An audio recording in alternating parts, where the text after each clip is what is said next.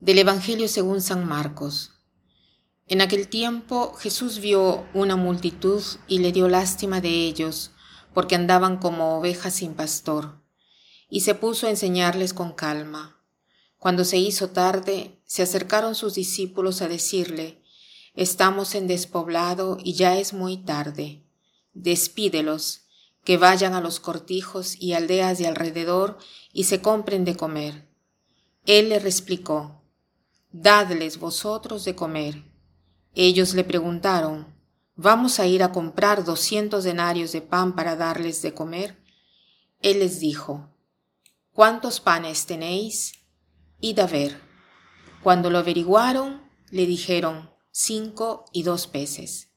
Él les mandó que hicieran recostarse a la gente sobre la hierba en grupos. Ellos se acomodaron por grupos de ciento y de cincuenta, y tomando los cinco panes y los dos peces, alzó la mirada al cielo, pronunció la bendición, partió los panes y se los dio a los discípulos para que se los sirvieran. Y repartió entre todos los dos peces, y comieron todos y se saciaron, y recogieron las sobras, doce cestos de pan y de peces. Los que comieron eran cinco mil hombres.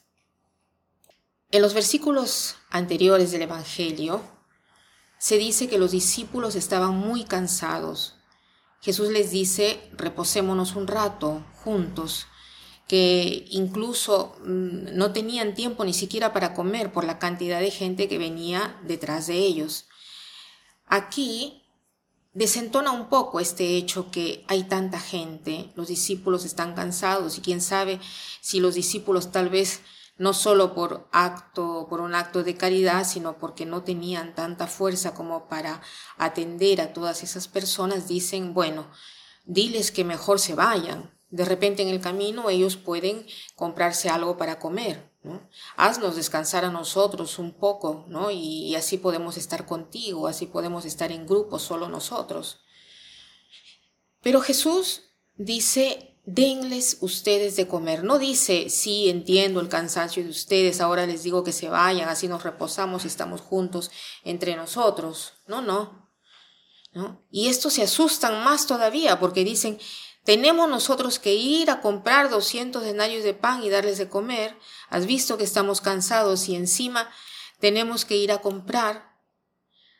A este punto, el Señor hace ver que entiende el problema de ellos, entiende eh, que están cansados, pero entiende también que la fuerza de ellos no viene de ellos mismos, porque dice, ¿cuántos panes tienen? Vayan a ver lo que tienen, vamos a ver los recursos que tenemos.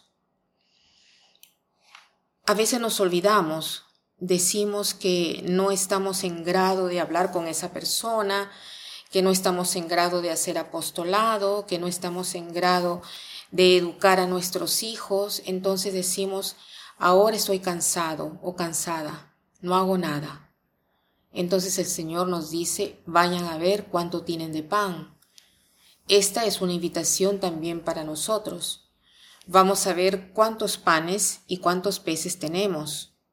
Vamos a ver cuáles son nuestros recursos y si de repente lo has escondido por miedo, por cansancio, por orgullo, porque a veces queremos hacer las cosas perfectas y si no lo hacemos perfecto, no lo hacemos.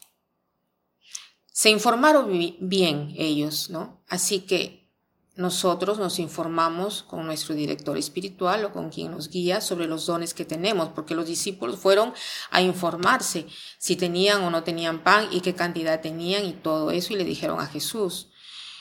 Los apóstoles dice, ¿no? Tenemos cinco panes y dos peces. Entonces a este punto es cuando Jesús obra el milagro.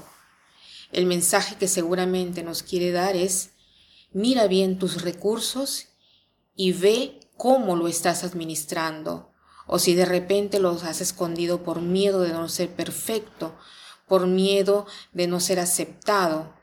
Y en aquel momento veremos que cuando lo pondremos a disposición, el cansancio será mucho menos de lo que nosotros pensamos, porque el Señor multiplicará lo que tú harás en bien.